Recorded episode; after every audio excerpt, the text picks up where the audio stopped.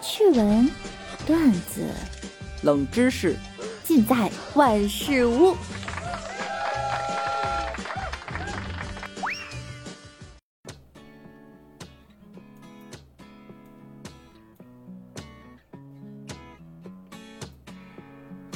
Hello，各位段友，欢迎您收听万事屋。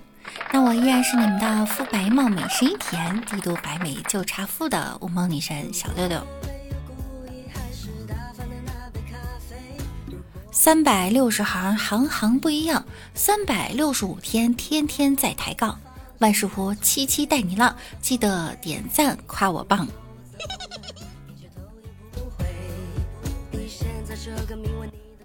前两天过生日。柚子姐姐呢和暗夜、烟灰还有奈奈，他们四个呢讨论准备给我发一个生日快乐，一人发一个字儿。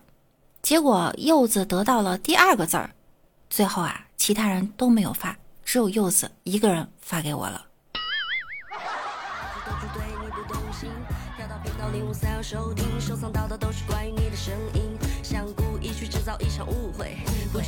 盛明喜欢柚子。柚子呀，很漂亮，也很温柔，可是家里人呢，死活不同意他们在一起，就各种反对，各种闹，各种以死相逼，尤其是她老公，还他妈找上门来打盛明。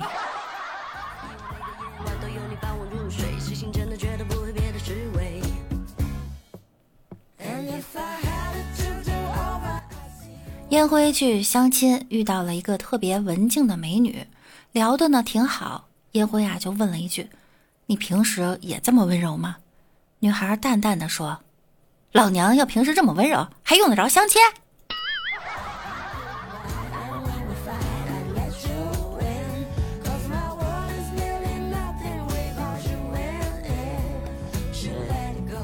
这天呀，暗夜突然发现他有大姨、二姨、四姨、五姨，却没有三姨。于是暗夜就问他爸：“爸，为什么我没有三姨呀？”他自己心里还想了一下呢，难道在他还是个孩子的时候就死了吗？结果暗夜他爸说：“你三姨就是你妈。”其实分不清现实梦境，还是希望你在。其实我同学在课间上厕所，拉完以后呢，发现没有纸，又等不到人，手机还欠费了，在绝望中啊，就给幺零零八六打了电话，请求他们的帮助。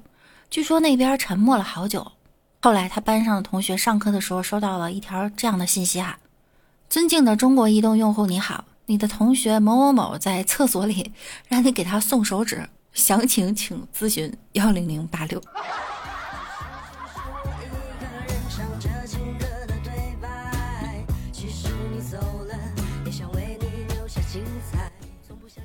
世界上有那么一句话。能让你不费吹灰之力获得好处，那就是我知道事情的真相了。当孩子听完呢，就跑去对爸爸说：“爸，我知道事情的真相了。”爸爸慌了呢，塞给孩子一百块钱，说：“别告诉你妈妈啊，拿去买吃的。”孩子又跑去对妈妈说：“妈，我知道事情的真相了。”妈妈也慌了，塞给孩子两百块，说：“别告诉爸爸。”那去买吃的的孩子呢？见这话这么管用啊，他跑到门口，看到邮递员，就很高兴地说：“我知道事情的真相了。”邮递员热泪盈眶，一把把孩子拥入怀中，来，爸爸抱抱。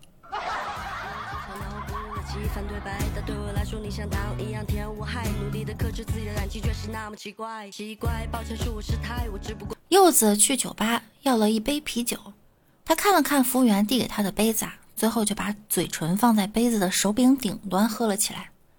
服务员很好奇，就问啊：“您为什么喜欢在这个地方喝酒呢？”柚子就说啊：“在这个地方啊，喝酒的人最少，我害怕呀被传染。最近不是有疫情吗？”没过多久，墨轩就进来了，他也点了一杯啤酒，他喝酒的位置呢也在把手上边。服务员又问他：“这位先生，您也害怕被传染吗？”墨轩摇摇头说：“不是，我是怕传染给别人。”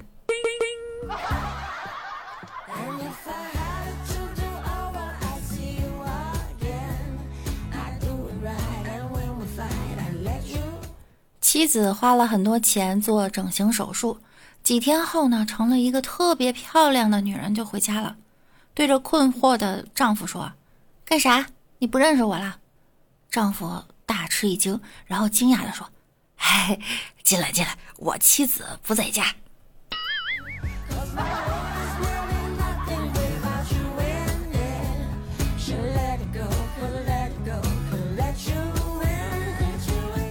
昨天晚上做家务收拾衣服，满心欢喜的想从之前不穿的衣服里面找点零钱出来，结果呀，你猜怎么着？一共找到了九个口罩。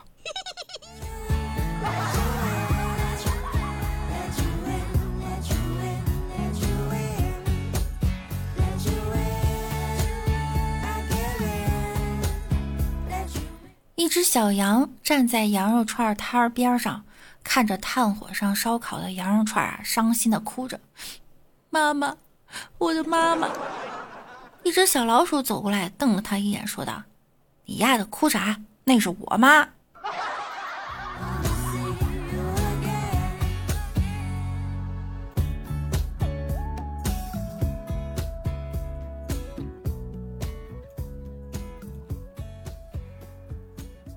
我柚子和小橘子去了烟灰的城市玩，烟灰啊帮我们三个订了酒店，所有人呢正准备晚上狂欢，但是也接到了无数的骚扰电话。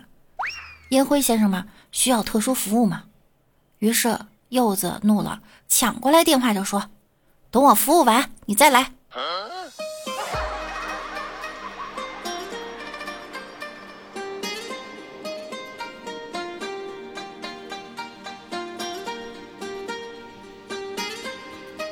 给大家讲一个故事哈。从前有一位国王，他有一个美丽的女儿，也就是公主啊。但是呢，这个公主有一个问题，就是任何东西只要被公主摸到都会融化，不管是金属啊、木头啊还是塑料，只要被她碰到一定会融化。也因为如此，男人们都很怕她，也没有人敢娶她。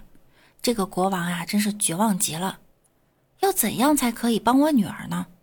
他就和巫师商量着该怎么办。其中一个巫师告诉他呀：“如果您的女儿摸到一样东西，而她不会在手里融化的话，那她的病就会不药而愈了。”国王听了高兴极了。于是第二天呢，他办了一场比赛，规则是：任何男人只要能拿到在他女儿手中不会融化的东西，便可以娶他的女儿，并且继承他所有的财富。三位年轻的王子前来挑战。第一位呢，拿的是非常硬的钛合金，但是公主才刚碰到它，它就融化了。这位王子啊，便十分伤心的离开了。第二位王子呢，拿的是一个巨大的钻石。他想啊，既然钻石呢是世界上最硬的东西，一定不会融化。可是公主才刚碰到它，它就融化了。这位王子啊，也十分伤心的离开了。第三位王子走向前，告诉公主：“请把你的手放在我的口袋里，并摸摸看是什么东西在里面。”这位公主遵照他的指示，把手放在他的口袋。不过她的脸却羞羞的变红了。她摸到硬硬的东西，不过却没有在她的手里融化。这位国王十分开心，这个王国里的每一个人也都高兴极了。而第三位王子也如愿的娶了公主，从此过着幸福快乐的日子。那么问题来了，在王子裤子里的东西是什么呢？好，我们不会下期公布答案哈，我们这一期就告诉大家答案是什么。德芙巧克力只溶在口，不溶在手。